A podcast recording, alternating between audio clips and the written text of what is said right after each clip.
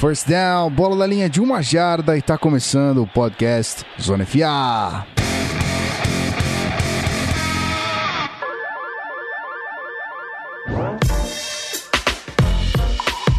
Seja muito bem-vindo você, querido ouvinte, a mais um episódio desse podcast maravilhoso que você adora, que a gente adora. Esse é o Zona FA, isso aí, a gente vai falar de futebol americano nessa Semaninha complicada que estamos vivendo, mas estamos aí, firmes e fortes, com muita NFL no domingo. A gente viu bastante jogo, eu acho que sim, né?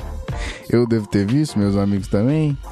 E é isso aí, estamos hoje aqui, como sempre, nessa formação clássica dos podcasts, já que o Rafael Martins é um convidado.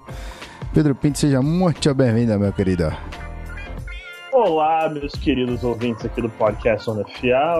Nesse momento, boa noite, Guilherme da Coleta. E vou falar o nome dele que todo mundo já sabe quem tá aqui, né? Boa noite, Guilherme Beltrão. Já antecipo aqui já. Cara, uma rodada interessante aí. Se você não é torcedor do Broncos, preparem porque eu vou pistolar mesmo. É... é isso aí, cara. Boa rodada e um pequeno parênteses, a baita rodada de college também, gostei bastante. E vamos falar de NFL. Vamos falar de NFL, meu amigo, porque nesse momento é a melhor coisa que nós temos. Então, é isso aí. Muito bueno, é isso aí. Então, como já foi anunciado, ele que é meu xará, meu guru, meu. Meu Beltrão, vou chamando assim. Olá. Olha que coisa bonita. Olá, amigos. É sempre uma honra, sempre um prazer. O Pepe falou muito bem. A NFL tem sido um alento para nós. Ontem foi um bom domingo de rodada, vários jogos interessantes, vários resultados interessantes. E estamos aqui para nortear você que perdeu tudo isso ou que acompanhou metade, um terço, enfim. A gente tá aqui para ajudá-lo. Vamos ajudar você a entender essa rodada aí, vamos que vamos. Muito bem, então se você estava morando numa pedra, esse é o programa que vai fazer você entender qual foi a da rodada e que mais uma vez estamos no Upside Down e nem tanto, mas estamos, o Browns venceu e a gente já fala disso. A gente vai para os recadinhos e já volta, segura aí, que é nóis.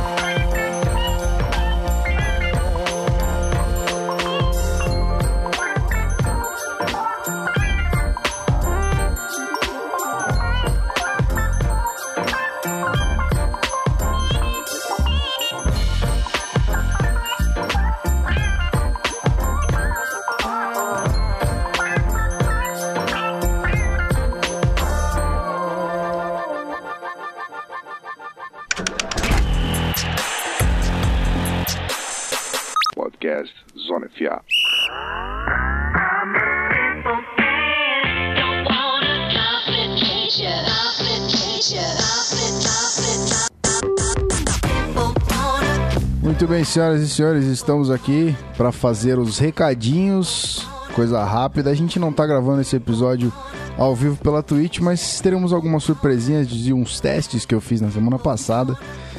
É, a Twitch não me derrubou, então talvez tenhamos algumas coisas legais aí, algumas surpresas essa semana. Mas é isso aí, se você tiver um tempinho na segunda-feira, sempre às 8 horas, a gente tá gravando o episódio ao vivo. Vai depender de quem tá disponível, se vai ser Beltrão, se vai ser Pete, se vai ser. Quer dizer, eu, eu tô sempre aqui, né? Então, se vai ser o Rafão. Mas é isso aí. Então, se você quiser acompanhar a gente, twitch.tv barra você vai acompanhar a gravação desse podcast maravilhoso ao vivo. E também reforçar para você que a gente migrou do Apoia-se, tem algumas coisas ainda lá, alguns apoiadores, a gente não vai cortar esses apoios, obviamente, mas se você puder, o PicPay é muito mais interessante pra gente e pra você também porque a gente tem cashback a rodo nesse aplicativo. Então, picpay.me barra canalzonefa. A gente tem os planinhos básicos de 1, 6 e 12 reais. Se você quiser apoiar a gente e receber Vamos ao Tape exclusivo duas vezes na semana, meu amigo. O dono do Vamos ao Tape tá aí, mais, mais do que recomenda. É, meu amigo, isso aí, vamos ao tape, tá, tá interessante. Essa semana passada agora é, foi exclusivo para nossos apoiadores Franchise Player. Falamos lá sobre o ataque de Sean McVay, como ele consegue criar os mismatches que ele procura. Por dessa semana eu vou definir ainda amanhã o tema, então fiquem ligados aí. Dessa semana é aberto para o nosso público. E, e vai, ficar nesse, nesse esquema aí, revezando. Nossos apoiadores franchise, ah, perdão, nossos assinantes franchise e depois para o público aberto. E, novamente, novas notícias chegando aí em breve. Muito bem. E aí o Sean McVay realmente provou o ponto do Pete. Filha da mãe mandou spoiler alert aí. A gente vai falar do jogo, obviamente, mas mandou meu Seahawks pra casa do caralho. Porque vá fazer ponto assim lá na China, meu amigo. Que que é isso? Pelo amor de Deus, que ataque é aqui. Mas é isso aí. Quanta revolta nesse coração. Ah, é foda, cara. Pô, a gente jogou pra caralho, mas os caras jogaram mais. E aí? O que eu posso fazer? Não tem outra saída, tá ligado? Então é isso aí. A gente tá lá então no picpay.me barra NFA. A gente vai ficar muito feliz se você puder apoiar a gente, sabe disso. Então, se você quiser receber, vamos ao tempo exclusivo. Ou se só quiser chegar com a gente no nosso grupo do WhatsApp, só para receber ali as informações, as notícias, trocar uma ideia, porque a gente sempre fica comentando os jogos e tudo que acontece. Então, se você quiser participar com a gente no grupo do WhatsApp, é só você assinar o nosso plano do Locker Room de 6 reais que você participa com a gente ali, trocando umas ideias. Então é isso aí, sem mais delongas, vamos para o episódio, fazer um resumão da rodada para você, que é para isso que a gente veio aqui. Certo? Vou ficar segurando vocês mais não. Vamos falar de futebol americano que é o que interessa. Vamos lá. Podcast Zona FA.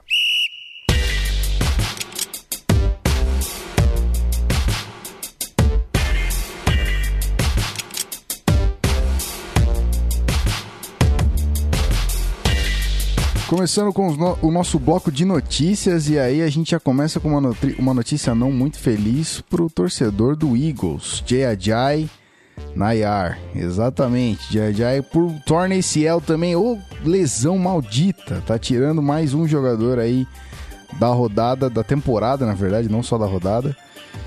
E é isso aí, meus amigos. Jay Ajay fora. Vai impactar muito no Eagles ou não?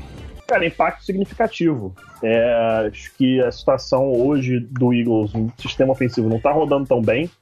É, Carson Wentz ainda está se acostumando, voltando da lesão. O pessoal que, tá, que pode estar pensando que está indo mal, dá uma trégua pro garoto. Ele está voltando de ACL, todo mundo que volta de ACL rompido demora um pouquinho, leva aí pelo menos metade da temporada para engrenar. Vamos lembrar como foi com Tom Brady. É, Adrian Peterson não conta porque ele é uma aberração. Então, assim, vamos, vamos com calma, vamos com calma, porque é, demora um pouco mesmo para ter total confiança naquele joelho, para voltar a fazer as coisas de forma é, natural, 100% natural.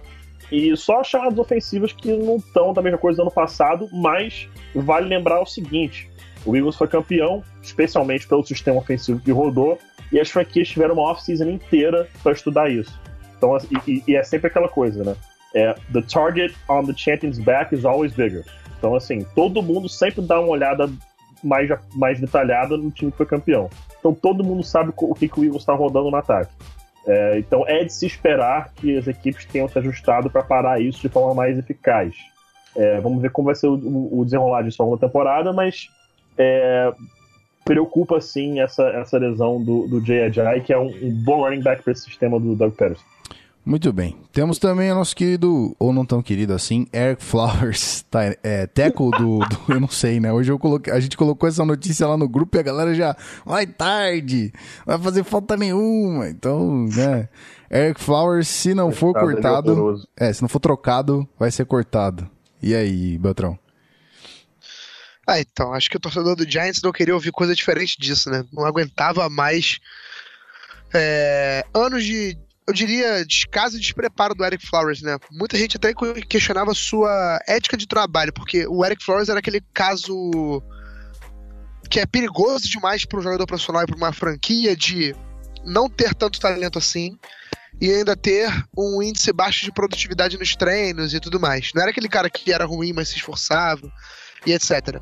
Enfim, o resultado disso tá aí. Apesar dele ter durado mais do que deveria no Giants, parece que vai chegar ao fim a sua era no time. É, e quando chegar no jogo do Giants, a gente fala mais é, aprofundadamente sobre isso. Mas isso só mostra o quanto o time é, não tem balanço, né? Enfim, o Giants vai tentar trocar ele. Se alguém oferecer alguma coisa, vai ser no máximo um choquito. É, não deve ser muito mais que isso, tá não. Tá maluco, porque... o Choquito é bom, né? Cara, se for lá um Choquito, na moral, eu aceitava essa própria é, então, hora. Exato, exatamente. É ninguém, ninguém vai é bom, dar cara. capital de draft por ele, eu imagino, cara. Eu vou ficar cara, muito surpreso se isso cortar, mas saudade de Choquito. Não vejo em mais lugar algum. Porra, Alex, tu tá vivendo numa, numa pedra que tu não vê Choquito? Não, é verdade, cara. Eu cara, vejo Choquito todo dia. Cara, eu vejo no mercado, não, tu vai no, no caixa, tu vê cara, Choquito, brother. Cara, eu não vejo Choquito. Sabe onde eu não vejo Choquito mais assim, com essa tranquilidade? Tipo assim, porra, aquela, o cara vendendo na esquina, assim, enquanto tá chegando no trabalho, tipo, saindo do metrô, eu não vejo Mas mais. é que aí, aí eu modernizou. antigamente. Aí não, aí ficou chique, porque agora é soufflé, né, brother? No busão, no busão é soufflé, no, na Cara, esquina é soufflé é é mais Mas chique. Choquito é ficou mas muito. É, muito saudade. overrated, né? É bom pra caralho, mas É. é muito overrated. Mas vamos falar de futebol americano, né? É, enfim, Choquito, eu queria dizer né? o seguinte: nenhum time vai dar capital de draft por ele, eu imagino. Apesar dele ser um cara jovem, eu não acho que ele ainda é coachable, ou seja, ele ainda é consertável, né? Então, pra mim, o Eric Flores, o experimento do Eric Flores na NFL deu errado e tá comprovado isso. E é isso, o Giants vai tentar seguir em frente sem ele. Acredito que eles vão ficar bem, não vai fazer muita falta, não. Muito bem, então aproveitando a, a, a estadia de Pedro Pinto por esse recinto chamado Zona FA, Market King foi, vai ser cortado do Broncos, tinha sido colocado na IR, mas aí foi cortado, que era o, o Panther do Broncos. É. E aí, Pete? Cara, uma pena, porque ele já começou a temporada lesionado. É, ele é um cara, é o punter com uma das pernas mais fortes da liga. É um bom punter, mas não deu certo pela lesão. Esse foi o problema, é uma pena ele ter sido cortado. É, não tem muito a dizer é, além disso. O punter novo que, que tá no lugar dele, nem lembro o nome, pra ser sincero. É, vou- vamos aguardar pra ver qual é a atuação dele. Mas uma notícia triste, notícia, notícia chata é, do Broncos que não me agrada, é, não sei como dizer isso, mas não me agrada de uma forma positiva, porque ele era um bom jogador, então eu estou chateado por algo, por, termos perdido um bom jogador. Não chateado e pistola como eu estaria quando for falar do jogo, que é um completamente diferente. Muito bem. Então, é, o notícia aqui de última hora, mandada aqui pela produção pra mim, o Blake Bortles acertou a cabeça do Leonardo Fournette, e ele, aconteceu uma concussão, ele acertou a bola na cabeça do Leonardo Fournette, ele tá fora do próximo jogo contra o Cowboys, tá? Culpa toda do Blake Bortles, ok? É, é Mentira. quase isso. A culpa é toda do Blake Bortles, É. mas não pela lesão do Fournette, Exato. entendeu? É, Eu só o queria chegar nesse ponto, exato. só queria chegar nesse ponto. exa- Isso, mas é isso, tudo, tudo isso gira pra gente falar disso aí. isso, isso aí. Que também a gente, vai se aprofundar quando chegar na hora do jogo, mas o, o- o que é verdade é que o Fournette tá machucado, é, não, praticamente fora do próximo jogo contra o Cowboys, com, ainda com a lesão na coxa que ele conseguiu. É, que ele conseguiu, é ótimo. Que ele teve contra o Giants na primeira partida da temporada e que ele agravou na semana passada. É, e, pra completar o, a, a série de notícias ruins no backfield do Jaguars, o Corey Grant, running back, que vinha se destacando dividindo corridas com o TJ Eldon, que é o reserva imediato do Leonard Fournette, sofreu uma lesão, vou até lembrar o nome dela aqui, é, uma, uma fratura por deslocamento. É, está fora da temporada. O Corey Grant já pode É a simplesmente. lesão do peito do pé? É a lesão do peito do pé? Eu acho que é essa, cara. É, É, uma Liz lesão. Frank. Liz Frank Isso, fracture, é essa mesmo. É essa Cara, mesmo. essa, Rapaz. essa se, se o pessoal procurar isso aí, mano, isso É dói feio, muito, cara. certeza, cara. É, É, uma fratura é do, do peito do pé, aqueles ossos do peito do pé, os compridos, assim e tal. É uma fratura ali, cara, no peito do pé. Tipo, isso deve doer, que é uma porra, meu amigo, não é pouco não, cara. Pois é, e aí. Foi é, a com carreira que basicamente acabou com a, com a carreira do Ryan Clary, antigo left tackle do Broncos. Ele lesionou isso aí, e isso desencadeou um monte de lesão é, a mais. Né? Ca- Basicamente acabou, basicamente acabou com a carreira dele. Ah, então já fica o sinal de alerta aí pro Corey Grant, que vinha indo bem, principalmente na, na parte do jogo aéreo, cara. Ele vinha recebendo uma, algumas oportunidades no Jaguars com a lesão do Fournette, que agora o Jaguars fica com ainda menos é, opções pra jogar no, como running back no time. Muito bem, rapaziada. Então é isso aí. Notícias passadas aqui com sucesso. Como sempre, o Bel- Beltrão faz esse trabalho maravilhoso de catar as coisinhas pra gente jogar aqui na pauta.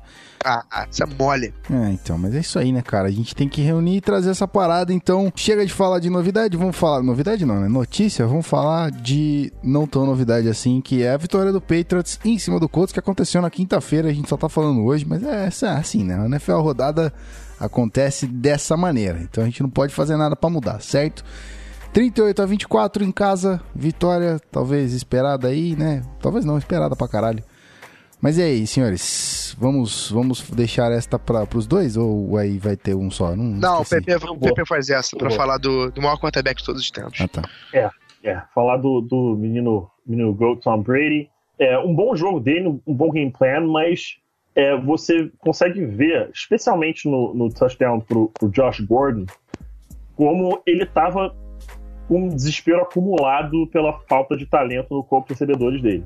É, Julian Edelman e, e, a ausência dele estava sendo muito sentida. Não ter um recebedor como Josh Gordon estava sendo muito sentido. O Gronkowski não estando 100% estava atrapalhando, era um problema, era uma preocupação para Tom Brady.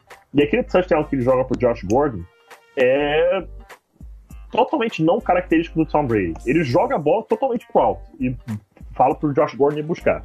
Ele consegue, beleza, faz o touchdown, mas isso mostra como o Tom Brady estava precisando de um alvo como esse, um cara que ele tenha confiança é, de, tá, vou jogar a bola pro alto e seja o que Deus quiser, cara. Vamos ver o que vai acontecer nesse lance.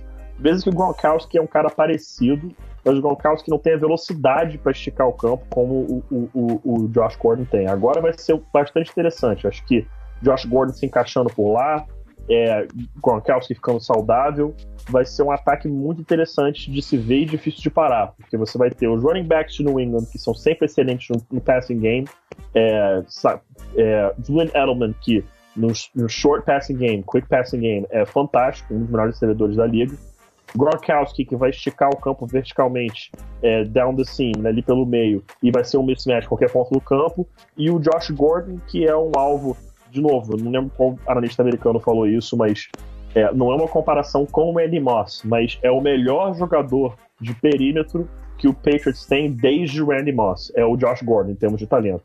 Então, é, é uma peça interessantíssima para esse sistema é, do Josh McDaniels, vamos ver como isso vai funcionar. E o Colts, fez um bom jogo no segundo tempo. Né? Não, não, não totalmente perdido na partida. 34 a 28. O Patriots realmente dominou o jogo desde o início, permitiu o Colts dar uma chegada ali mais pro final. É, mas um, um, o Colts anima um pouco, não é, não é totalmente desesperador. O que preocupa é você botar o Andrew Luck pra passar a bola 59 vezes. Isso não vai funcionar. Você não vai ganhar um jogo assim é, contra o Patriots. Ainda mais ele com aquela questão do ombro, que ele ainda não está 100%. Talvez ele chegue a 100% só ano que vem, talvez ele nunca mais chegue a 100%, chegue a 95% no máximo. É, mas enfim, o Colts, um time que está se resolvendo nesse ano, teve uma troca de técnico, o Luck está tá voltando. Vamos ver como vai, como vai ser isso aí. Muito bem, próximo jogo da rodada então, vamos falar de Titans e Bills, vitória aqui apertada remontada do Bills 13 a 12 em cima do Titans, que a gente estava declarando ser uma potência aí, não é mesmo, Guilherme Beltrão? É, acho que potência é forte, mas. É forte, exato. Sim, era um time que a gente tava. É, forcei o sotaque pra caramba, né?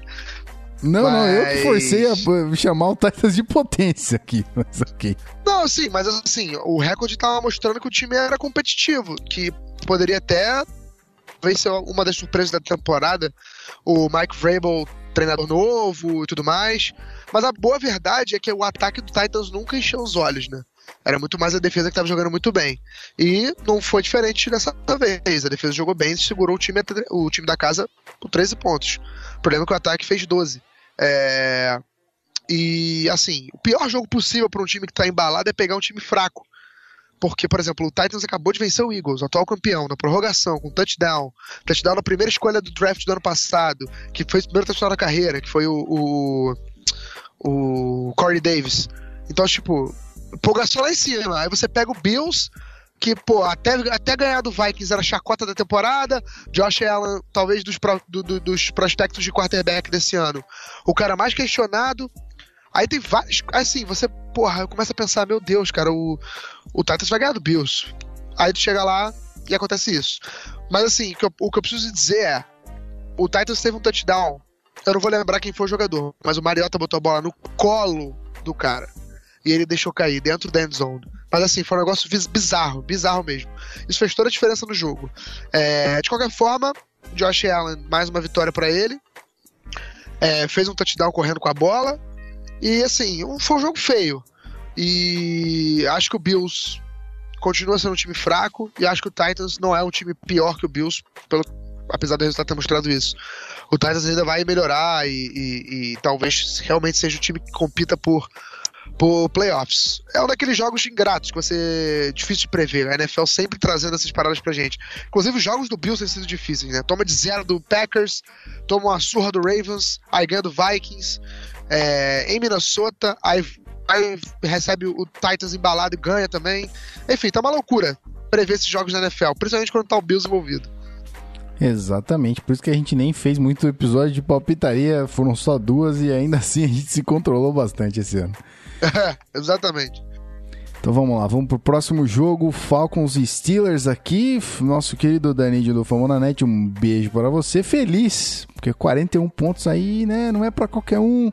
41 em cima do, ainda mais em cima do Falcons, né? Então 41 a 17, vitória do Steelers lá em Pittsburgh. Pete. Pois bem, meus amigos. Pittsburgh Steelers, toda uma leve massacrada aí no Atlanta Falcons. Big Ben com um jogo não tão expressivo. 19 de 29, 250 jardas, 3 touchdowns. James Conner. Ai, cara, sinceramente, eu entendo que o Le'Veon Bell é um astro, que ele é um dos melhores jogadores da NFL. Mas assim, é, eu não vejo mais porque os Steelers pagar o cara. Eu entendo que o James Conner não é o Le'Veon Bell, mas eu não vejo mais porque os Steelers têm que virar e pagar a grana que o Le'Veon Bell exige. Ele merece a grana que ele exige? Merece. A forma que ele está fazendo, eu não concordo completamente? Não, mas aí tem outro aspecto dos Steelers que, tá, que foi extremamente babaca com este menino, com a questão do, do franchise tag. Né? É, a gente vale lembrar o que aconteceu com o Earl Thomas, que foi. Aí realmente eu estava concordando 100% com ele. Acho que são dois casos um pouquinho diferentes um do outro.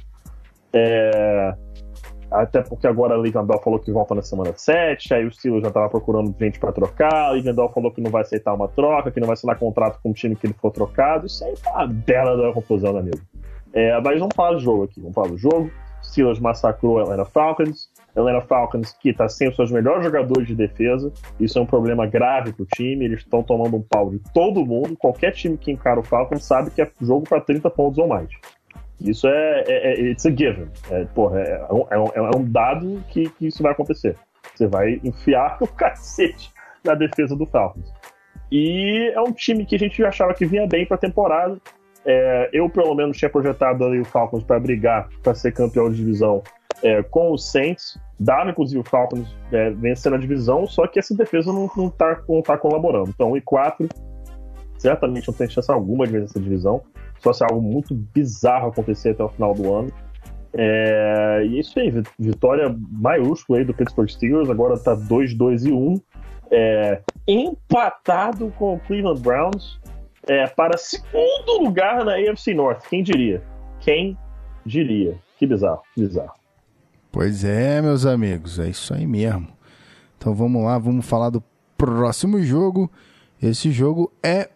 Não poderia ser diferente, Broncos e Jets. E aí agora é hora do menino Pedro Pinto, mais conhecido como Peter Dick. Vai aí mandar uma, um rage ai, pra ai. cima de nós. Vai, meu filho, o rage é todo seu, saudades. libera. Saudades dos apelidos. Ai, ai. Cara, por onde começar? Por onde começar? Cara, o, a instituição Denver Broncos, nessa semana pelo menos, é, já diria o Fred, na época do Fluminense, tem que acabar. O Denver Broncos tem, tem que acabar. O Denver Broncos, liderado por Vance Joseph, especificamente falando, tem que acabar. Meu amigo, desculpa. Mas se você vai tomar 34 pontos, 34 pontos do Jets, do New York Jets, cara, você vai ceder 200, 219 jardas para Isaiah fucking Crowell. Você tá de sacanagem com a minha cara. Você vai deixar o, o menino da piada de quinta série, Bilal Powell, por 99 jardas, cara. Tipo, mano, pô é. Pô é, cara. Vê Joseph. Debaixo de que pedra você tá vivendo, cara? Você não sabe quais são os pontos fortes do seu time. Debaixo de que pedra, cara? Semana passada. Ah, não. Vamos dar mais toques é, para Royce Freeman na partida, porque a gente realmente viu que Royce Freeman é um jogador importante, ele, ele funcionou bem, a gente tem que correr mais com a bola, tem que botar a bola mais na mão dele. Cinco carregados para 31 jardas e três recepções. Cara, na boa. Philip Lindsay, 12 para 61. 12 para 61. Case Keenum, 51 passes tentados, cara. 51 passes tentados. Todo mundo sabia desde o início que esse não era o caminho com Case Keenum de quarterback de Denver. Todo mundo sabia. Todo mundo sabia. Eu peço perdão ao torcedor do Jets. Eu só tô conseguindo pistolar do Broncos aqui, não tem condição. Cara, eu já, tô, já sou a favor. Isso não vai acontecer agora porque tá muito início da temporada. Mas por mim, Vance Joseph não fica mais para ano que vem. Chega aí na semana 12, algo do tipo. Já demite o cara, porque os jogadores já estão falando que, que tem algo de estranho acontecendo. É, são dois anos que são coisas estranhas acontecendo, que o Derek Wolf falou. Na semana passada, é o Chris Harris Jr. falando é, que não dá para entender o que está acontecendo com esse time perguntaram pro Von Miller essa semana o que, está acontecendo de errado, ele fala tudo. Então, assim, já tá claro que ele perdeu o vestiário, porque o jogador só fala indiretamente pra imprensa esse tipo de coisa quando já perdeu completamente o vestiário.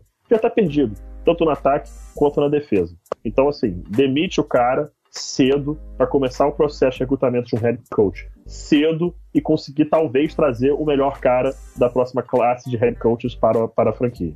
É isso que eu tenho a dizer. Em relação ao Jets, cara, excelente jogo, souberam explorar os pontos fracos do Broncos, jogo terrestre atacando incansavelmente aquela linha defensiva. Sam Darnold com um jogo tranquilo, não tentou ser o herói, 12 de 22, 198, 3 TDs e um pick, aquele passe pro Robbie Anderson foi bonito, o release dele em cima, do, do Bradley Roby foi sacanagem. Bom jogo do Jets, eu peço perdão de novo aí do Jets por não fazer análise mais aprofundada, mas o Broncos, o é, Broncos tem que acabar. O Broncos tem que acabar depois desse jogo, não é possível. o Broncos tem que acabar é pesado, hein, mano. Cara, o Broncos, o Broncos comandado por Vance Joseph tem que. Caralho, entendi. Então, aí, aí, beleza. Não dá. Te entendo. Não dá, não dá, não dá. Que se for nesse ritmo, eu vou. Se for continuar nesse ritmo, é 5-11 pra baixo que vai fechar o ano. 5-11 pra baixo.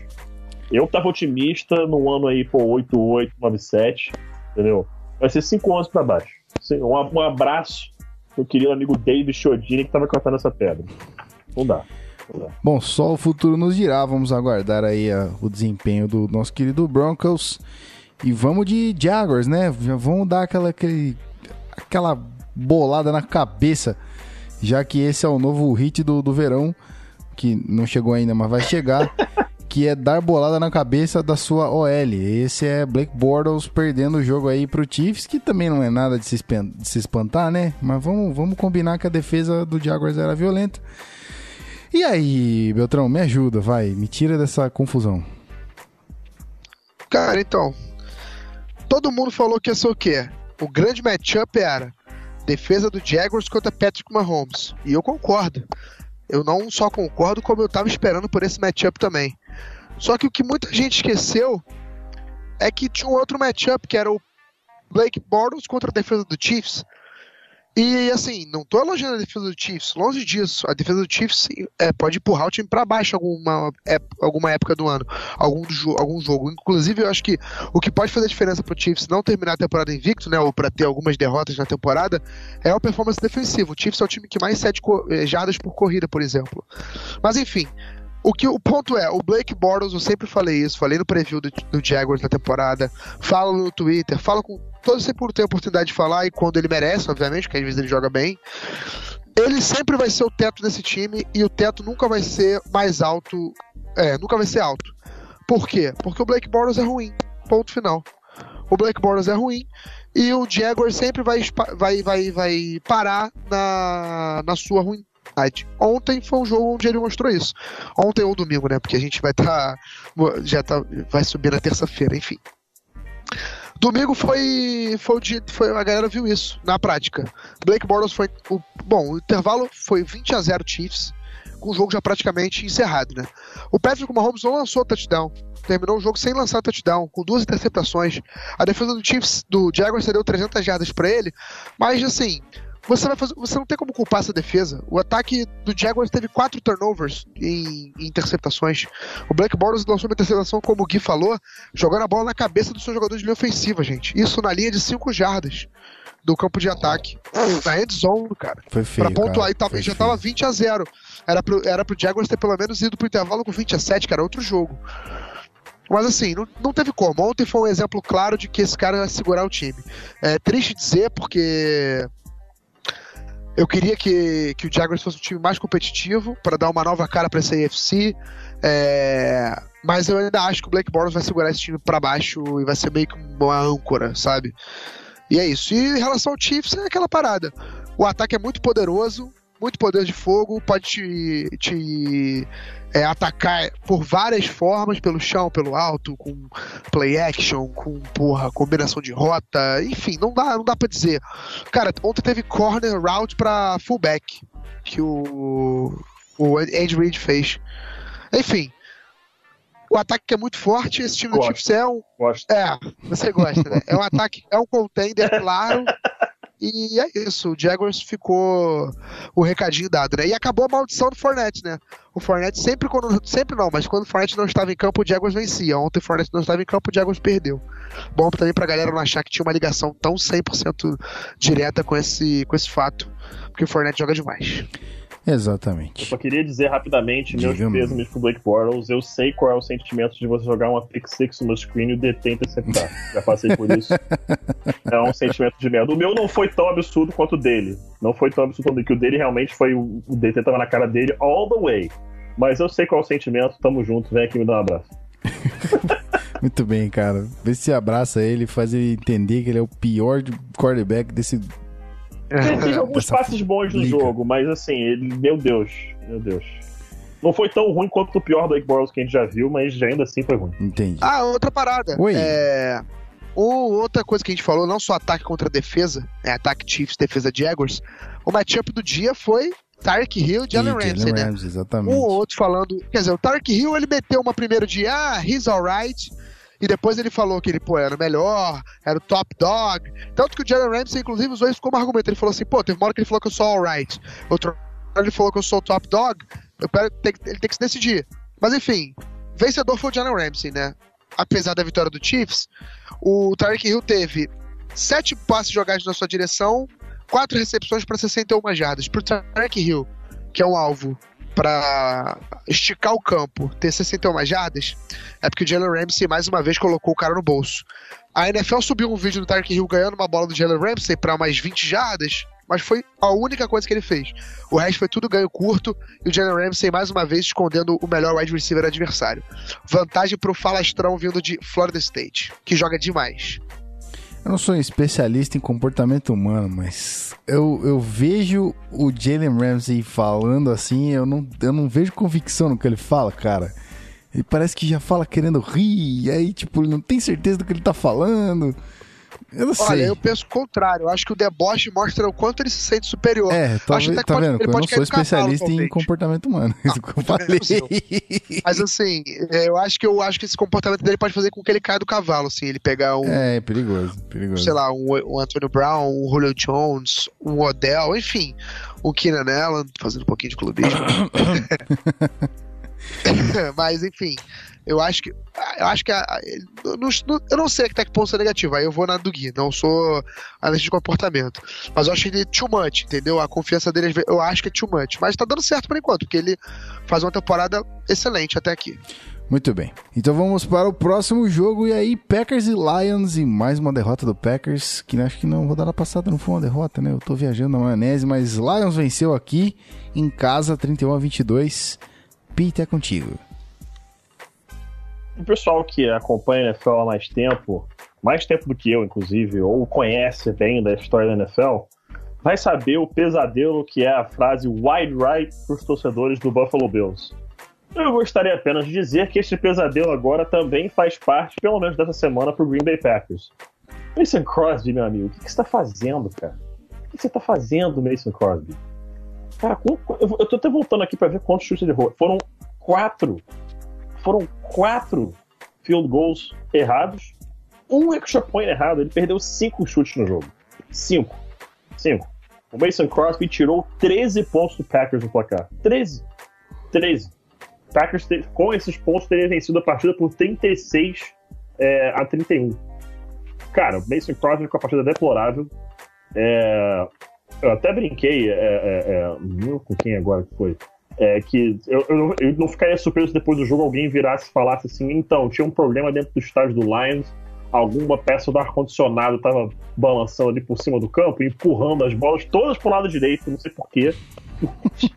Mas, cara, nossa, não, dá, não deu pra entender o que aconteceu ali com, com o Mason Crosby. Dito isso, é, o ataque do Packers tem que ser mais dinâmico, cara. Tem que ser mais dinâmico. Aaron Rodgers, 32 52, 442 jardas, 3 touchdowns. Beleza. Excelente jogo mas tem que ser mais dinâmico. São as mesmas jogadas o tempo todo. Não muda, não tem variedade, não tem mudança. Claro que tem boas chamadas em alguns momentos, mas você viu o mesmo play call o tempo todo em todos os jogos. E é muito previsível. E daí que a gente viu o Aaron Rodgers tentando esticar uma jogada, tentando criar alguma coisa, porque chega a ser muito previsível. E ele, com o talento que tem, ele consegue é, melhorar a situação. Matthew Stafford é um cara muito underrated na liga. Ele joga. Durante muito tempo ele, jo ele jogou, sem contar o Calvin Johnson, né? Mas sozinho nesse ataque aí do, do Detroit Lions. É, teve uma partida razoável, entendeu que não era situação para ele tentar ser o herói. 14, 26, não chegou nem a 200 jardas. É, mas jogou bem o Matthew Stafford e o Aaron Rodgers. É, ele precisa de ajuda, cara, especialmente no play calling. Precisa de ajuda, especialmente no play calling, que, que é, ele faz muita coisa criando ele sozinho. Ele, ele, isso precisa mudar. Muito bem, então vamos para o próximo jogo e agora sim, Ravens e Browns. E tá errado aqui o placar, mas é vitória do Browns, meus amigos. 12 a 9. E aí, felicidade é verdade, em coloquei, Cleveland, não é mesmo? Coloquei errado, perdão. Eu não tô acostumado a colocar derrota pro Browns ainda, mas isso vai mudar. Aliás, está mudando. Está mudando. Mayfield. Baker Mayfield. Exatamente. Cara, então, é, bom, só um ponto aqui. Vou pegar aqui para vocês, para mostrar para vocês. Não que essa vitória tenha sido se... é, só dele, tá? Porque temos um, um, um, certo corner aí que, olha, é... menino dá então, trabalho. Meu Deus do céu, tá jogando uma muito. Coisa, uma coisa eu preciso dizer. John Dorsey merece todos os créditos. Porque eu quero saber quem não foi que, que, que questionou a escolha dele, dele que eu tô me referindo ao Denzel Ward, tá? Uhum. Na quarta escolha geral do draft. O Browns tinha número 1 um e número 4. Na número 1, um, o Browns foi de Baker Mayfield, que foi questionado também. Tá? Foi questionado. Muita gente colocava ele. Sam Darnold. Exato. Tem gente colocando Josh Rosen como número 1, um, Sam Darnold como número 1. Um. Até o Josh Allen, para alguns, era o número 1. Um. É... Aí é pra quem tava drogado, mas beleza. É, enfim, mas. enfim. Perdão. Eu poucas, poucas, poucas pessoas colocavam o Baker Mayfield como número um no board. Mas o, o, o John Dorsey tinha ele como número um e, e, escolheu ele na escolha, primeira escolha geral do draft. E na quarta escolha, aí foi muito mais criticado, porque a maioria esmagadora das pessoas colocavam o Bradley Chubb como escolha quase no-brainer do, do Browns. Porque o Browns já tem o, o, Miles Garrett, ia ter do outro lado o Bradley Chubb, ia ter uma dupla absurda de, de, de defensive ends é, jovens dois jogadores para chegar no quarterback, pressionar o jogo inteiro e, pô, pra crescer e evoluírem juntos. O Browns ter uma linha defensiva absurda. E o Browns foi lá e pegou um corner, o Denzel Ward. E hoje a gente tá vendo o quão importante foi essa escolha. O Denzel Ward já contribuiu e muito na temporada pro Browns. E o Baker Mayfield está jogando muito bem. Reformulou esse ataque. É, não foi os jogos mais bonitos ofensivamente no placar 12 a 9, mas a verdade seja dita, o, o meu querido, a defesa do Ravens é uma defesa excelente, tanto que eu coloquei no Twitter na semana passada, e não me arrependo do que eu coloquei, é uma defesa elite. Assim como eu coloquei no Twitter essa semana que a defesa do Browns é uma defesa elite também, porque segurou é o time do Ravens 9 pontos. E assim, é, não seria nenhum absurdo, amigos, a gente dizer que o Browns estaria, é, que o Browns é, estivesse 4-0 tá? Ou 4-1 ou 5-0. Por quê? A diferença de pontos dos cinco jogos do Browns na temporada: 0, no caso do empate, 3, 4, 3 e 3, tá? Dois desses jogos o Browns venceu. Três desses jogos o Browns não venceu. Quem, quem é que duvida que o Browns. Por exemplo, contra o Saints, que foi a diferença de 4 pontos, o Browns teve dois field goals errados e um extra point errado.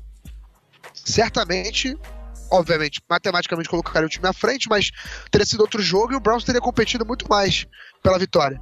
Enfim, o que eu quero dizer é, o Browns é um time muito melhor do que o recorde mostra e do que a gente esperava que fosse.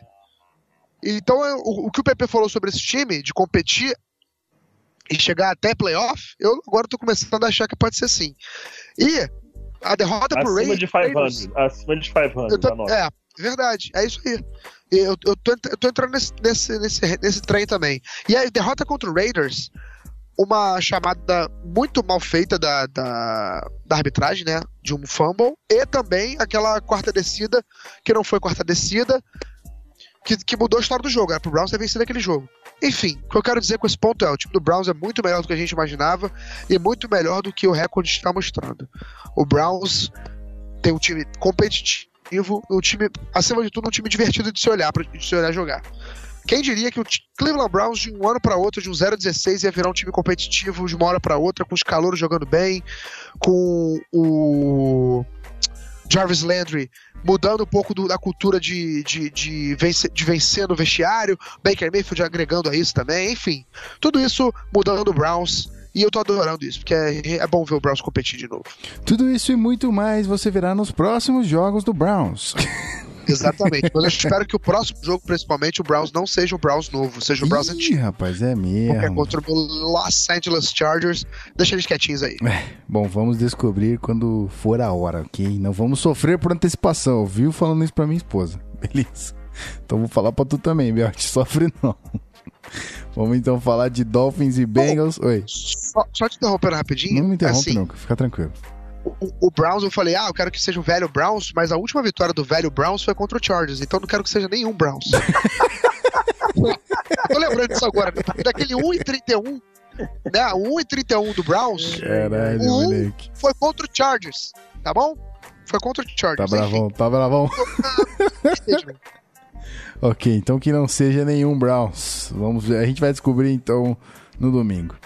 Vamos então agora sim para o próximo jogo e, como disse o Beltrão, uma vitória perdida de Dolphins, né? Uma vitória ali onde liderava por 17 a 3, estava ali bonitão, ganhando o jogo, de repente, blé, perdeu o jogo.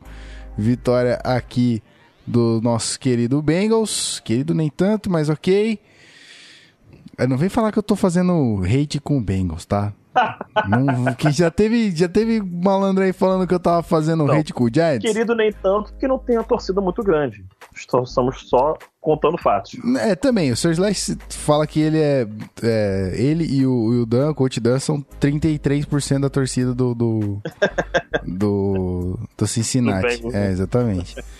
Mas. É, eu só não gosto do, do Vontaze Perfect, tá? É só esse o meu ponto. Já, já falei uma vez, vou falar de novo, não gosto do, do Vontaze Perfect. Mas é isso aí, vitória do, do, do Bengals, Miami perdeu mais uma. E aí, Pete?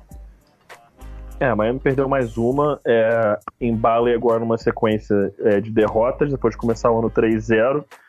É, é, agora a gente tá vendo o Miami de verdade, né? É, o, o Miami Dolphins 3-0, todo mundo ali sabia que aquilo não ia durar a longo prazo. Em algum momento pode ter entrado no hype, mas a longo prazo de fato não ia durar. A surpresa para mim é o Bengals 4-1. Essa é uma das grandes surpresas, liderando a divisão, dois jogos à frente é, é, do. do o, o, o, não, o Ravens tá quanto mesmo? 3-1? Não, 3-2? 3-2. 3-2? É, então eu, eu falei errado mais no início do podcast. Peço mil perdões aí aos torcedores do Ravens, que eu falei que os Steelers e o Browns estão empatados em segundo na divisão. Eles estão empatados no último.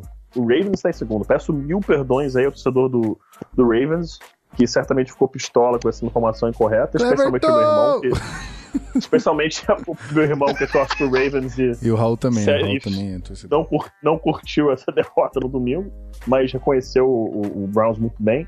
É, cara, o, o Bengals jogando muito bem, Andy Dalton jogando bom futebol americano, cara. Bom futebol americano e é impressionante o talento do AJ Green e do Joe Mixon. Os caras são muito bons. Os caras são muito bons, são armas, armas ofensivas de fato é, e o Dolphins, cara, eu, eu sempre fui um cara que não curti muito o Rand Tannehill.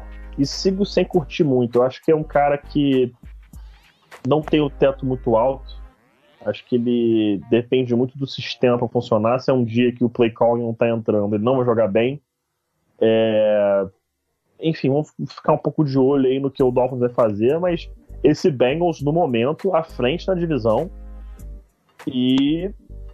Cara, tá embolado. Esse AFC North tá embolado, porque se você parar pra olhar os quatro times, levanta a mão alguém aqui que diz que um deles está com certeza fora dos playoffs. Qualquer um dos quatro. Eu duvido alguém aqui dar certeza disso. O Bengals está fora? Não. Ravens está fora? Não. Steelers está fora? Não. O Browns que a gente viu de ontem, ou tá, e está achando que existe, está fora? Não. O a, a AFC North pode ser, nesse momento, a divisão mais competitiva da NFL. Pare para pensar nisso por um momento. A AFC North é a divisão mais embolada da NFL hoje. É a mais difícil você identificar quem é o melhor time do momento. Muito interessante acompanhar essa divisão até o final da temporada. Vamos ter trocas ainda, eu acredito, de liderança na divisão, mais de uma, inclusive. Vamos dar uma olhada, ficar de olho nisso aí, que a AFC North está muito interessante. Ok, então vamos aqui para o nosso querido Giants contra o Panthers.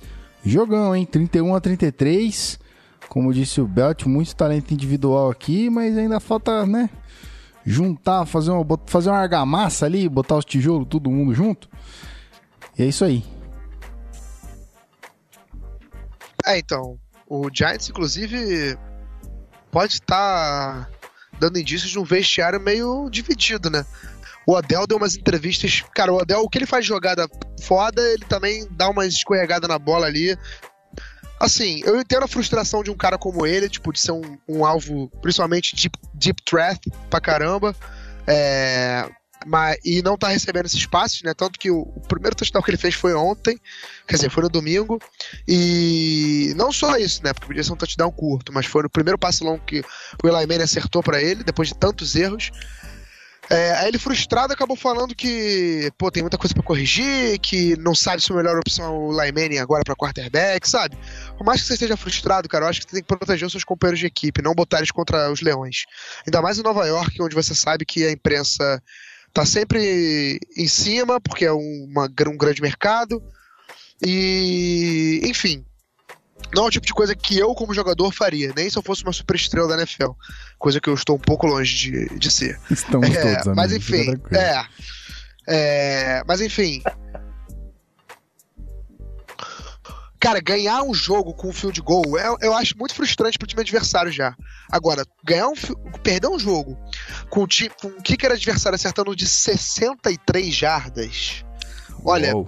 é para tu ficar pé da vida. E o Giants, coitado, ano passado o Jake Elliott do Eagles acertou um de 61, se eu não me engano, para ganhar um jogo.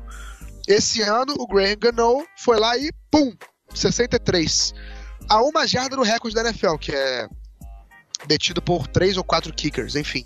Eu sei que o Matt Prater tem um, o, o Phil Dawson também tem. Não, o recorde, o recorde isolado é o Matt Prater, que tem 64. E aí, empatado em segundo é o Graham Gano, o Phil Dawson, o Jason Elam e mais um. Mas o recorde isolado é o Matt Prater com 64. Ah, então é isso. Enfim, perdão. É... Voltando então, depois dessa gafezinha cometida, mas faz parte.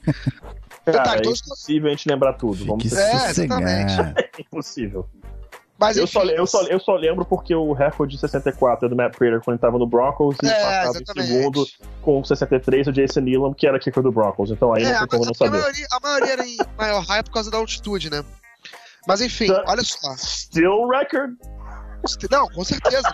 Eu não consigo chutar futebol de 15 jardas, vou chutar um. Vou, de 15 já. Aliás, me lembrei do, do nosso querido Luiz Felipe Freitas chutando o field goal lá Sim. em errando todos. Meu Deus do céu, que momento incrível.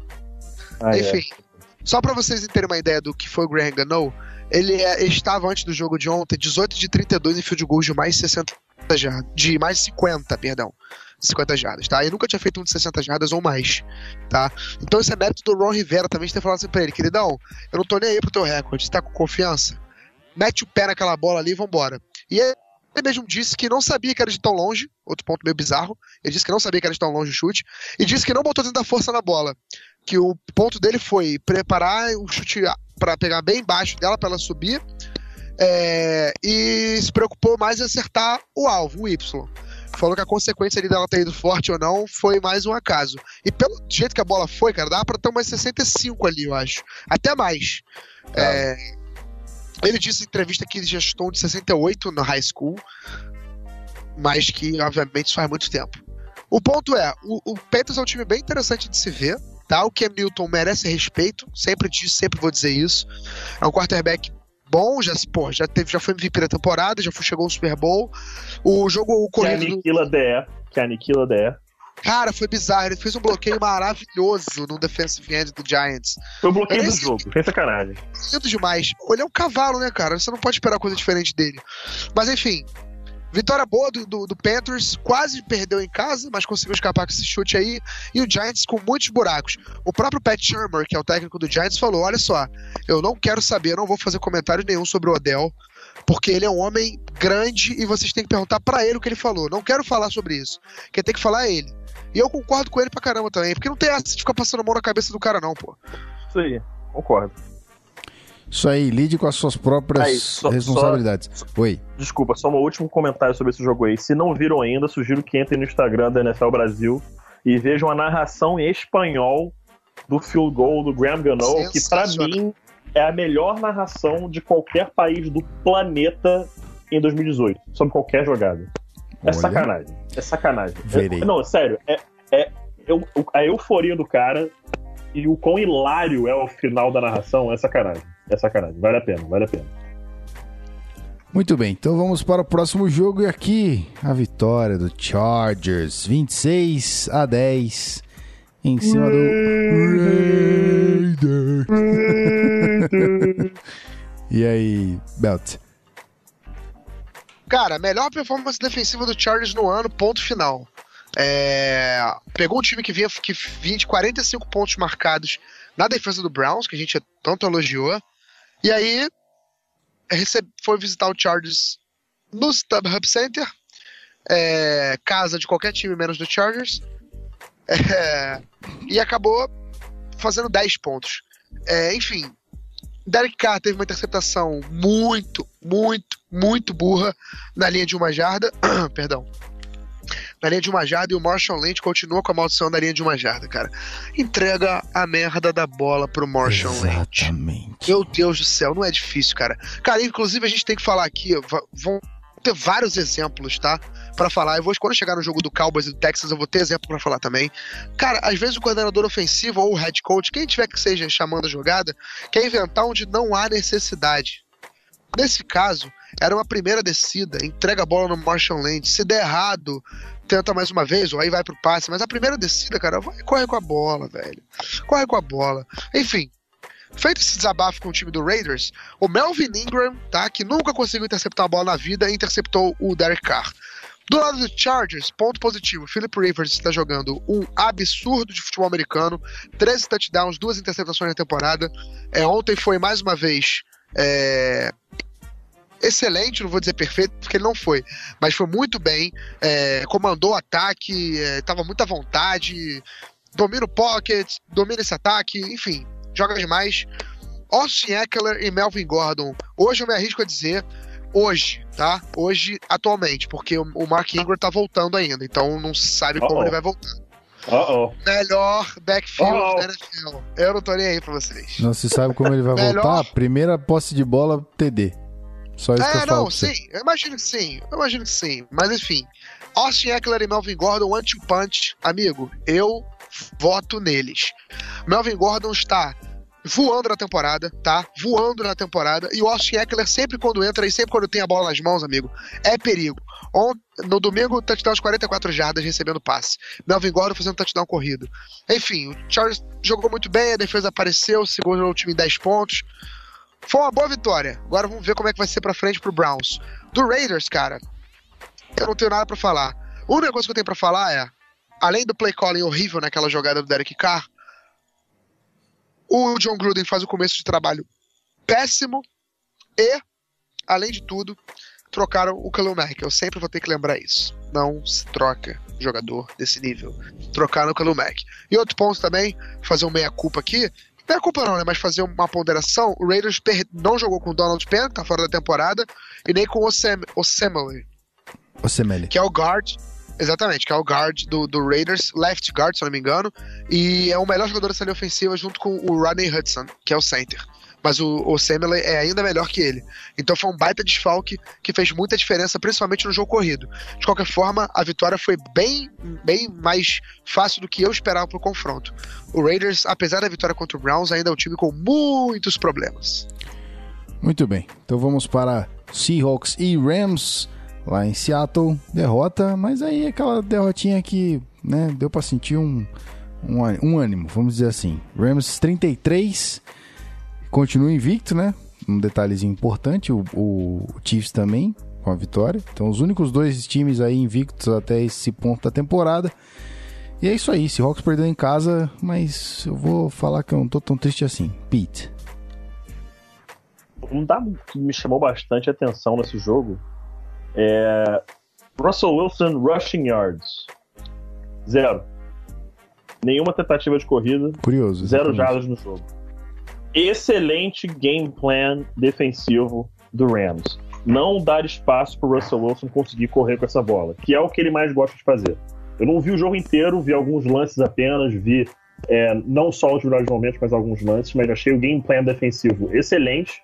É, tem que lembrar o fato de que o, o, Russell Wilson é um jogador de altíssima qualidade, o jogo terrestre funcionou bem, Chris Carson jogando bastante, é, mas o fato de não ter espaço para o Russell Wilson correr com essa bola foi determinante no jogo, mesmo tendo sofrido aí 31 pontos. O ataque do Rams um pouco mais é, contido em termos do Jared Goff pontuando, um touchdown, duas, um touchdown, duas interceptações, é, mas aí tem o Todd Gurley com três touchdowns, 22 carregados, 72, 77, perdão, jardas na partida. O que vai preocupar agora é o Cooper Cup e o Brandon Cooks. Brandon Cooks ambos exatamente. aí com, com, lesões, tá? O Cooper Cup, se não me engano, os dois com, com questões de, de concussion, não é isso? É, o Brandon Cooks Sim, foi bem ambos. feio concussão. Eu acho que provavelmente então, foi concussão mesmo. É, então aí Não, ambos, foi confirmado, ambos, ambos é, então, exato. Ambos. Então, assim, preocupa. Vamos ser sinceros, o torcedor do Rams isso preocupa e muito. O big play guy deles é o Cooks e o recebedor de maior confiança do, do Jared Goff. É o e eu diria, o jogador mais. É, o recebedor mais versátil deles é o Cooper Cup. Que ele pode ganhar em qualquer ponto do campo, faz todas as rotas. É, o pessoal que viu Vamos ao Tape da semana passada, recomendo. Você consegue ver como, até fingindo bloqueio, ele é importante é, para esse sistema ofensivo. É... Preocupante, preocupante. Estou é, curioso para ver como vai ser na semana que vem, é, porque são os dois melhores recebedores do Rams. Os dois melhores recebedores do Rams que estão com questões aí de concussão. Vamos ver como vai ser o caminhar e, e como vai desenvolver isso aí, mas é preocupante ainda assim. É, Rams com vitória, um field goal do nosso Cairão, para ganhar a partida. Jogou muito bem. Muito feliz aí. Uhul! Jogou muito Ai, bem, jogou muito bem. Errou só é. um, um extra point. Extra point não. Isso. É, errou só um extra point, exatamente. Só um extra point. Então a gente fica muito feliz aí pelo Cairo, pelo, pelo momento que ele tá passando aí, tendo o field goal que garantiu a vitória para pro, pro LA Rams. E vamos ver como vai ser esse, esse tryout dele aí, porque a verdade é que o Rams já deixou claro que quando o Greg Zerline estiver saudável, ele volta para ser o kicker. Então vamos torcer pro Cairo ir bem porque no momento é, o que não falta é espaço para kicker nessa liga, né, o, o Chargers?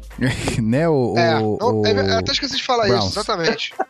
Exatamente. Não, aí, pode falar. Essa, é, não, essa é a vai, segunda vai, pior. Só, não vou nem falar do Chargers, que eu não vou perder meu tempo perdendo meu tempo com isso. Que eu ia falar é segunda pior semana da história da NFL em termos de chutes, de aproveitamento. Só perde uma semana lá, 9, eu acho, em 2011, que teve quase 60% de aproveitamento que foi um negócio inacreditável. Tirando essa semana de 2011, nunca antes na história desta liga errou tantos chutes como aconteceu neste domingão. Bizarro. É isso aí. Bom, antes de começar o próximo jogo, eu vou estrear um quadro nesse podcast, que é novidade até para os nossos analistas que estão aqui comigo, que é análise dela coleta de futebol americano. O Todd Gurley é um cavalo. Cara, pausa, Adorei. não, pausa. Peraí, muda, muda a trilha. Muda a trilha, pelo amor de Deus. Tem que ter trilha. trilha específica só pra esse quadro. Tem que ter uma trilha Pô, tu específica me pra esse pegou de surpresa agora. Como é que eu vou Não, botar? não, não, vou- não. Na edição depois, eu só gritei, muda a trilha, Tá. edita depois, bota Ok. no fundo. Mas pelo amor de Deus, bota a trilha específica pra Então isso, eu quero lá. ouvir, por favor. Análises dela coleta de futebol americano. Todd Gurley é um cavalo. É isso que eu falo. Todd Gurley é um cavalo. Russell Wilson tá afiadíssimo, botou as bolas no fundo bonita. David Moore é playmaker. O menino jogou muito. É... O Jared Goff tem um- umas bolas do tamanho do universo. Porque pra mandar aquele, aquele quarterback sneak ali e sair numa. Mano, ele saiu numa. Tipo. Tá ligado? Tipo, conseguir a quarta descida. Que eu falei, meu Deus. E é isso aí, ó. Não, e É. só um parênteses aqui, o, o George Goff convenceu, junto com os outros jogadores do Rams, o McVay a ir pra essa quarta. Exato, Então ele era, era- tem... o Panther tava no campo. O Panther tava no Exatamente. Por isso que eu Ele falei. realmente tem bolas de aço. Exato. E- e- é, he has the balls, exatamente. He got, he the balls. Tem umas bolas do tamanho do mundo. É isso aí. Pronto. Encerrado o quadro. Curtinhas, é, análises dela coleta de futebol americano. Vamos para o próximo jogo. É, Perdi até o rumo depois dessa. Eu gostei, cara. Logo, é um cavalo. É isso, aí, porque, mano, não tem o que parar aquele cara. Meu Deus, mano. Não tem. Não há defesa que. Não há linebacker que aguente aquele rapaz. É isso aí. É uma coisa bizarra, é uma coisa bizarra. Bom, vamos então para Vikings e Eagles. E aqui, mais uma vitória apertada. Foi um- uma. Apesar de alguns jogos tive- é, terem seus placares um pouquinho assim, né? Uma disparidade meio grande, teve uma boa quantidade de jogos com placares bem apertados. E aí, Vikings vencendo o Eagles 23 a 21, mas segundo o Rafão, performance exímia do quarterback caríssimo Kirk Cousins. Não foi tão caro assim, eu tô É. dando uma exagerada, mas e aí? Ah, foi caro porque foi tudo um contrato de um ano, né? E tudo garantido. Mas vale, está valendo cada centavo. Amigos, se vocês puderem, se vocês quiserem também, mas eu juro pra vocês que vale a pena, coloca no Twitter, tá? Ou no YouTube. Kirk Cousins pre-game speech, tá? Fantástico. Amigo, você vai ver o porquê que ele vale tanto dinheiro e por que, o Rafão está apaixonado por ele e por que, que tem toda a razão em estar. Porque, cara, eu vou te falar um negócio. O discurso dele, o discurso dele é de cara vencedor, vitorioso. Ele vence, vence, vence. Como, como o belo áudio do Cristiano Ronaldo tá fazendo uma baita citação aqui. Melhor referência É, exatamente. podcast. Não que o Cristiano Ronaldo esteja merecendo, mas o áudio sim, tá? Exato. Vou deixar É uma claro. besta enjaulada. Exatamente. O Kirk Cousins não é tão vencedor quanto o Cristiano Ronaldo, obviamente. Porém, ele trouxe a mentalidade. E, cara, ele jogou demais, demais mesmo. Tudo bem que a secundária do, do Eagles já não tá lá mais grande coisa esse ano. Inclusive, eu tenho um dado pra falar aqui da secundária do Eagles. Eu vou só pegar aqui. Ó, é... No ano passado, tá? No ano passado, a secundária do Eagles tinha um, um rating. Ou melhor, o rating do quarterback que enfrentava a secundária do Eagles era 79,5 em média. Ou seja, o rating baixíssimo, uma média absurda. Tá? Esse ano, a média de rating cedida pela defesa do Eagles para o quarterback adversário é de 96,5, tá? Que é bem ruim. Para uma média, é bem ruim. Enfim, só mostra o quanto essa, essa secundária variou de um ano para o outro e foi investido dinheiro nessa defesa, né? Principalmente na linha defensiva, com o Michael Bennett, enfim, Fletcher Cox teve contrato agora é, reestruturado para mais dinheiro para o Eagles. O time tá performando bem abaixo do esperado. O PP falou aquela parada mais cedo de que o, o alvo é sempre maior nas costas do campeão. Eu concordo, mas o time não está jogando como um campeão. É, o Vikings sim, o Vikings ontem, ou melhor, o Vikings no domingo fez o que todo mundo esperava que o Vikings fosse capaz de fazer na temporada. Uma defesa forte, touchdown do Linval Joseph. Nossa Aliás, como é lindo ver gordinhos correndo, né? Como é legal ver eles correndo com a bola. E o Linval Joseph não é nem um pouco gordinho, o Linval Joseph é imenso de Pô, ele forte. corre muito, hein, cara? Ele corre muito, é um Caraca. atletaço, cara. É bizarro, é inacreditável. É, e como é bom ver esses caras jogando, né? E, e assim, a defesa do, do, do Vikings ontem en- entrou em campo, jogou muito. é, e mostrou que o time está sim competindo pela NFC ainda, apesar desse início meio conturbado, que o time está sim, é, que o time é sim candidato a, a, chegar ao Super Bowl, é um time forte. O Adam Thielen, cara, meu Deus amado, que jogador é esse que o Vikings achou, cara? O cara veio do Division 2 college, o cara não foi convidado pro combine, não foi draftado, bateu na porta do Vikings, apareceu lá, conquistou sua vaga e hoje é o único jogador na história da NFL a começar uma temporada com cinco jogos de 100 jardas recebidas. Ninguém, nem Randy Moss, nem Jerry Rice, nem Terrell Owens, nem, sei lá, nem ninguém, ninguém na história da NFL fez o que Adam Thielen fez nessa temporada e o cara veio do nada. Bizarro e é um ótimo exemplo de você nunca desistir nos seus sonhos, tá? É isso aí, rapaz. Vou... Hashtag motivation. É, vou, vou usar a hashtag by Rafael Martins, que é Minnesota Pride, rapaz. Esse menino aí é Minnesota Pride. Total, total. Exato. Nascido e criado com né? Homegrown. Homegrown, exatamente. Qual é que é a, a, frase lá do, do, dos Big Mens que fazem touchdown? Qual é que é? Eu sempre esqueço. Ah, que é Big Man Can Run? Acho que é isso, não é? Eu não sei, eu não sei. Eu, sei, eu né? sei que tem uma, uma frase relacionada a isso e, pô, maravilhoso, né? É isso aí. Gostaria de ter citado ela aqui com um pouquinho mais de, de, de, prontidão, exatidão, mas nem sempre o cérebro funciona como a gente quer. Então, às vezes dá umas câimbras mental e aí a gente tem que fazer umas merdas. Vamos falar de Cardinals. Ali, e... outra referência incrível, cara. Esse podcast é maravilhoso. Esse podcast tá, tá afiado, tá afiado. Mas pera, câmera mental é de, de onde? Cara, de onde é isso, cara? Eu não lembro, eu tô tentando lembrar aqui, inclusive. Eu vejo das transmissões da ESPN, pô. Não, não, não, não, não, não, não. Deu um câimbro mental aqui. Não lembro qual foi isso aí. Rapaz, se alguém souber de onde vem, eu sei que eu já ouvi isso, mas eu não sei necessariamente. Foi, foi coisa fantástica, algum vídeo engraçado que eu vi. Tô tentando lembrar qual que era aqui, mas um fio. Bom, é isso aí. Então, quem souber, nosso querido ouvinte, É uma referência ouvindo, que eu sei que existe. Isso. Que eu achava que você ia me falar. Putz, não. Você não sabe me manda, me manda é. essa referência para nós, ouvinte. Você vai saber. Alguém relembrou Exato. aí de onde é isso aí, Exato. por favor, mande. Isso. Então vamos lá, vamos falar de Cardinals e, e 49ers. Cardinals bizarramente aqui fazendo 28 pontos em cima do 49ers. Coitado, né, cara? A gente queria muito que o 49ers brilhasse esse ano, mas eu acho que não é o ano, né? Infelizmente. 28 a 18 aqui. Como é que é tua, Pete? É, uma, uma pena, uma pena o que aconteceu com o menino Jimmy, Jimmy G. Por mais que seja 100% culpa dele, sai de campo, meu filho, pelo amor de Deus.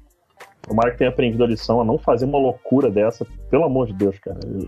Enfim, é, dito isso, é, cara, CJ Beathard, 34 para 54, 349 jardas. Você não vai ganhar jogo assim. Não vai ganhar jogo assim. É, Josh Rosen com passes interessantes, ele precisa de ajuda nesse ataque. A proteção de passe está ruim, os recebedores não estão lá, isso tudo. É, só você ver David Johnson também não tem espaço para correr, cara. 18 para 55 jardas, dois touchdowns. Beleza, dois touchdowns, mas 18 para 55. Ele não tá tendo espaço para correr, tá sendo mal utilizado, duas recepções para 16 jardas. Olha, eu não tô gostando do que eu tô vendo do, do Cardinals, não. Sinceramente, não tô gostando. É, as chamadas ofensivas não estão legais, não estão ajudando o Josh Rosen. Tá uma coisa. Não estão sabendo usar as melhores armas que eles têm. É, ver como vai ser o andar disso aí a longo prazo. E, cara, o 49ers, pra mim, eu fico só com pena mesmo, porque o Jimmy G é um excelente quarterback e agora vão seguir a temporada de forma correta, na minha opinião, sem trazer um outro quarterback, porque eles não vão ganhar é, um título é, sem que seja o Jimmy G, o QB.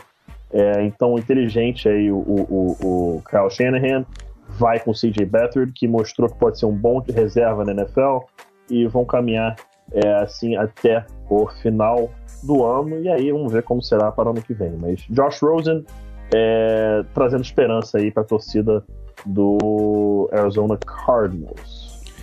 E aí, Josh Rosen fez um bom jogo? Bacana? Jogou bem, menino? Eu acho que ele fez o que ele tinha que fazer, fez o que ele pôde fazer. Né? Os recebedores não estão ajudando, não estão criando tanta separação. É, Mike McCoy! é. é isso aí, entre rasgando então, mesmo. Convicção, não, o cara não, o cara fala com convicção, né? É, sabe, sabe o que tá falando. Mike, Mike, Mike, McCoy é um cara que foi muito aplaudido na época do Tim Tebow. É, no Broncos, porque ele soube adaptar o sistema que ele tinha ao Tebow, mas é um cara que na NFL de 2010, 2011, tava bem. Mas é que Tava- aí com- sabe- comandar Deus é fácil, né, meu amigo? 18 dá mais. Comandar Dá mais, Deus é mas- fácil, né não? É, porra, na, na- na mão, meu irmão. Na mão. Jesus! Exato, comandar Deus é fácil. Deus Glória a tira, tô Deus. tranquilo. Glória a Deus. Exato. Glória a Deus. Com a, honra e glória do Senhor Jesus. Sempre tem no Glória a Deus. Glória a Deus. Glória a ti, bom. Só isso que eu quero dizer. É, eu tô assistindo aqui só de lado o jogo. Faltam 101 jardas pro Drew Brees bater o recorde. Vamos, vamos aí, Drew Brees, vamos aí, mago. Tô só de olho de lado aqui. Porque, cara, ele é muito ídolo. Puta que pariu. Desculpa. Alguém aqui. É isso aí. É, Ah, diga. Cara, Josh Rosen é- foi a escolha certa pro Cardinals. Ele vai ser o futuro da franquia, mas eles precisam de um play caller melhor, eles precisam de proteção melhor, e ele não tem nenhum dos dois nesse momento. É isso aí. Então vamos para o último jogo da rodada, o famigerado Sunday Night Football. E aqui, tão louco quanto o Cabo da Ciolo, é a batalha do Texas, meu amigo. Cowboys perdeu essa pro Texans, 19 a 16. Mais um jogo em overtime. Tá tendo overtime a rodo nessa temporada. O que que tá acontecendo, Guilherme Beltrão? É, o famoso quinto quarto da NFL, né? Já tá popular. É, agora os jogos têm cinco períodos, a gente tem que se acostumar com isso. E viver nesse mundo, onde os jogos vão demorar ainda mais. e olha que nem começou Nossa, o horário de os verão. horários de verão, né? Os. É, é. Não, mas vai entrar tudo de uma vez esse ano, tá? Ah. Por conta do atraso. Pra tarde, ainda bem. Já, já vai entrar de 9 pra 11, amigo. Não Oh, vai ter o 10 jeez. horas, Vai- entendeu? É, é Não vai ter o meio Não Tem. termo. vai ter aquela amaciada. Isso, isso, vai não tem vaselina, não tem vaselina. Vai ser logo Perfeito, não não tem vaselina. Não tem vaselina. Agora, o ponto é. Cara, como. Eu, eu- lembra que eu falei mais cedo que a gente ia voltar pra falar isso? Do play calling, Uhum. adversário.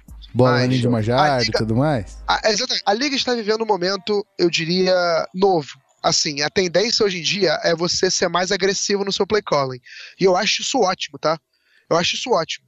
Não, não me entendam mal. Eu não sou contra você ir arriscar uma quarta descida, uma quarta para dois, uma quarta para três, uma quarta para cinco, dependendo da circunstância do jogo, no seu campo de ataque, Do relógio. seu ataque bem, com, exatamente, placar, o relógio, tudo.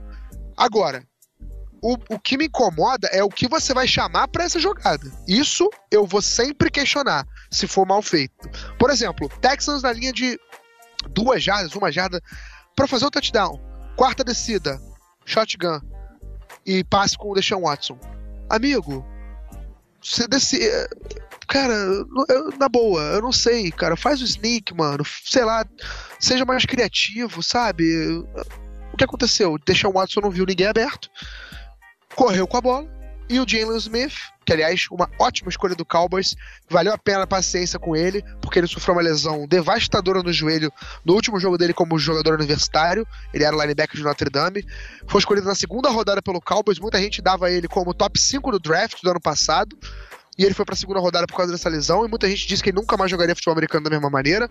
Não só joga, joga como voltou, voltou jogando muito. E é um dos, dos melhores jogadores dessa defesa do Cowboys. Enfim, feito esse parênteses, porque eu adoro ele. É, Cara, não tem como. Aí, beleza. Na prorrogação. Cowboys na linha de 42 do campo de ataque. Tá? Quarta pra um. Você tem Ezekiel Elliott. Tá? Você tem. Eu vou, eu vou pegar exatamente a fala de um jornalista que eu vi no, no Twitter hoje. Eu não vou lembrar quem. Mas assim que eu lembrar no Twitter e tal, eu dou, eu dou, o crédito. Porque ele- o que ele falou pra mim, eu concordo. É o seguinte, o Cowboys escolheu o Tyron Smith, tackle, em si- na frente do J.J. Watt. Parece absurdo, mas pra mim é uma escolha assim, dá pra entender. Porque você tá investindo em outra área. Você tá investindo na sua linha ofensiva, ao invés de você investir na sua é, defesa. Beleza. O Cowboys escolheu o Zach Martin no- em frente ao Johnny Manziel, que hoje é, obviamente, pra todos, uma escolha importantíssima e ótima e elogiada, mas que na época algumas pessoas questionaram porque queriam um quarterback novo. O Cowboys escolheu é, linha ofensiva, escolheu o, o Travis, o Travis Frederick, não, o, o Cowboys escolheu o Ezekiel Elliott na frente do Jalen Ramsey. Tá? Que também são dois talentos absurdos nas suas posições e foram investimentos diferentes. Só que o Cowboys escolheu tudo isso para chegar numa quarta descida, sendo que na era Dak Prescott e, e, e Ezekiel Elliott, 18 das 19 tentativas de quarta descida para um foram convertidas. Se chegar numa quarta descida no campo de ataque, empatando um jogo de, prorrogação fora de casa, para você chutar um punt, não dá, né? Não dá pro Jason Garrett sair de lá com essa ileso disso aí. Eu acho que a culpa foi toda dele dessa derrota. Obviamente, o jogo estava empatado e tudo mais. Mas, assim, era pro Cowboys ter tido um pouco mais de agressividade nesse play calling, ter ido pra, pra quarta descida e ter tentado a conversão. É, não foi. A bola voltou pro Texans. O DeAndre Hopkins fez uma jogada espetacular. Um passe que ele recebeu, girou por cima de um, depois girou em cima do DeMarcus Lawrence, que passou lotado, e posicionou a, a bola pro field goal da vitória. Vitória do Texans, que sobrevive na temporada, é, consegue sua segunda vitória seguida. O Cowboys, nessa aí de essa irregularidade, vence ou não vence, vence ou não vence, vai ficar nessa aí. E eu coloco a derrota na culpa do Jason Garrett, na contra o Jason Garrett. Eu teria ido para aquela quarta descida sem nenhuma dúvida. A gente vê vários, por exemplo, o Frank Wright é, na semana passada contra o próprio Texans escolheu arriscar e se deu mal. Mas era uma circunstância um pouco diferente, porque ao meu ver o Colts não briga pra, por nada. E o jogo estava acabando, entendeu? O, o Colts não esperava que o Texans fosse pontuar, mas o jogo já estava acabando, era praticamente garantiu um empate se chutasse um punch ali, e eles arriscaram uma quarta descida. Foi responsável? Até certo ponto, sim, mas é diferente. E eu prefiro ser chamado de responsável e tentar do que ser chamado de conservador e não tentar. Porque o Jason Garrett, para mim, foi covarde nessa jogada. E, o, e custou a vitória do Cowboys. É isso aí, senhores. Algum, algum comentário a acrescentar aqui, Pete, ou podemos ir para as nossas considerations of the final episode? Fechou, fechou, fechou. Eu tô de boas. Então é isso aí. Se você tá de boas, tô de boas também. A gente encerra essa parada aqui, então a gente já volta. Meu querido ouvinte, não saia daí. Encerramento e é nóis.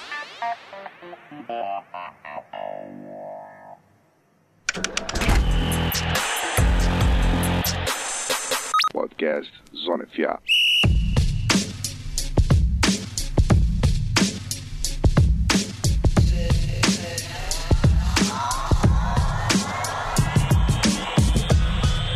Muito bem, senhoras e senhores, você ouvinte que ficou até o final, muito obrigado mais uma vez por continuar ouvindo a gente durante uma hora e pouquinho do seu dia. A gente sabe que é tão bom pra gente quanto é bom pra você ouvir esses meninos que manjam de futebol americano destilarem esse conhecimento aqui. Certo? Então é isso aí. A gente vai ter o nosso análise do Monday Night com certeza na segunda-feira. Quer dizer, segunda-feira não. Em breve. Segunda-feira tá acontecendo agora. Essa é segunda-feira. Vai ter análise aí do Monday Night Review com o nosso querido Guilherme Beltrão, o guru, que está ocupadíssimo com A-Games, mas sempre acha um tempinho pra gente, não é não, Belt? É isso aí, amigo. Sempre uma honra. É, quem perdeu o Monday Night por conta do trabalho, por conta de qualquer outro motivo, eu tento sempre fazer um resuminho em texto do que foi o jogo, usando sempre os vídeos que a NFL coloca no Twitter pra galera, para ilustrar o que eu tô o que eu tô escrevendo e a galera ver. E é isso. Espero que a galera tenha gostado do nosso podcast. Toda semana a gente tenta trazer para você um resumo, bem resumo mesmo, né? Porque dá, senão a gente ficaria aqui quatro horas falando dos jogos que aconteceram. E é isso, até semana que vem. Sempre uma honra, amigos. Abraço, PP, abraço, Gui, abraço a você que ouviu. E é nóis. Tamo junto, muito bueno, Pete, meu querido coach. Valeu, meu velho, mais uma vez, tamo junto. E é isso aí. Tamo junto, seus lindos. Sempre um prazer estar aqui falando sobre NFL, falando sobre futebol como um todo. Esse foi um final de semana que eu aproveitei e dei uma olhadinha a mais em NCAA Football, que também é uma coisa maravilhosa, cara, que esses ataques estão fazendo. E só para complementar, veremos aí nos próximos anos uma renovação de mentes é, de técnicos na NFL, porque tem muita gente antiquada aí e vai sair aos poucos, vai perder espaço aos poucos. A galera nova com pensamentos novos está chegando aí e tá interessante ver, tá interessante ver. Quem não tá se renovando tá ficando para trás, quem tá se renovando, como é o caso do Andy Reid, tá tendo ataques como esse que Kansas City está apostando. Então é isso aí, muito interessante. Vamos que vamos. Semana 6 está chegando aí, tá passando rápido, então vamos curtir cada jogo, cada rodada. Isso aí. Alegria de pobre dura pouco, então vocês aproveitem essa temporada, tá bom? Só isso que eu queria dizer para vocês. A gente se vê Muito em breve, semana que vem estamos de volta e acho que a gente vai estar gravando esse episódio ao vivo, você vai estar com a gente, certo? Então é isso aí. Espero que você tenha gostado do episódio. A gente se vê semana que vem. Um grande abraço e valeu!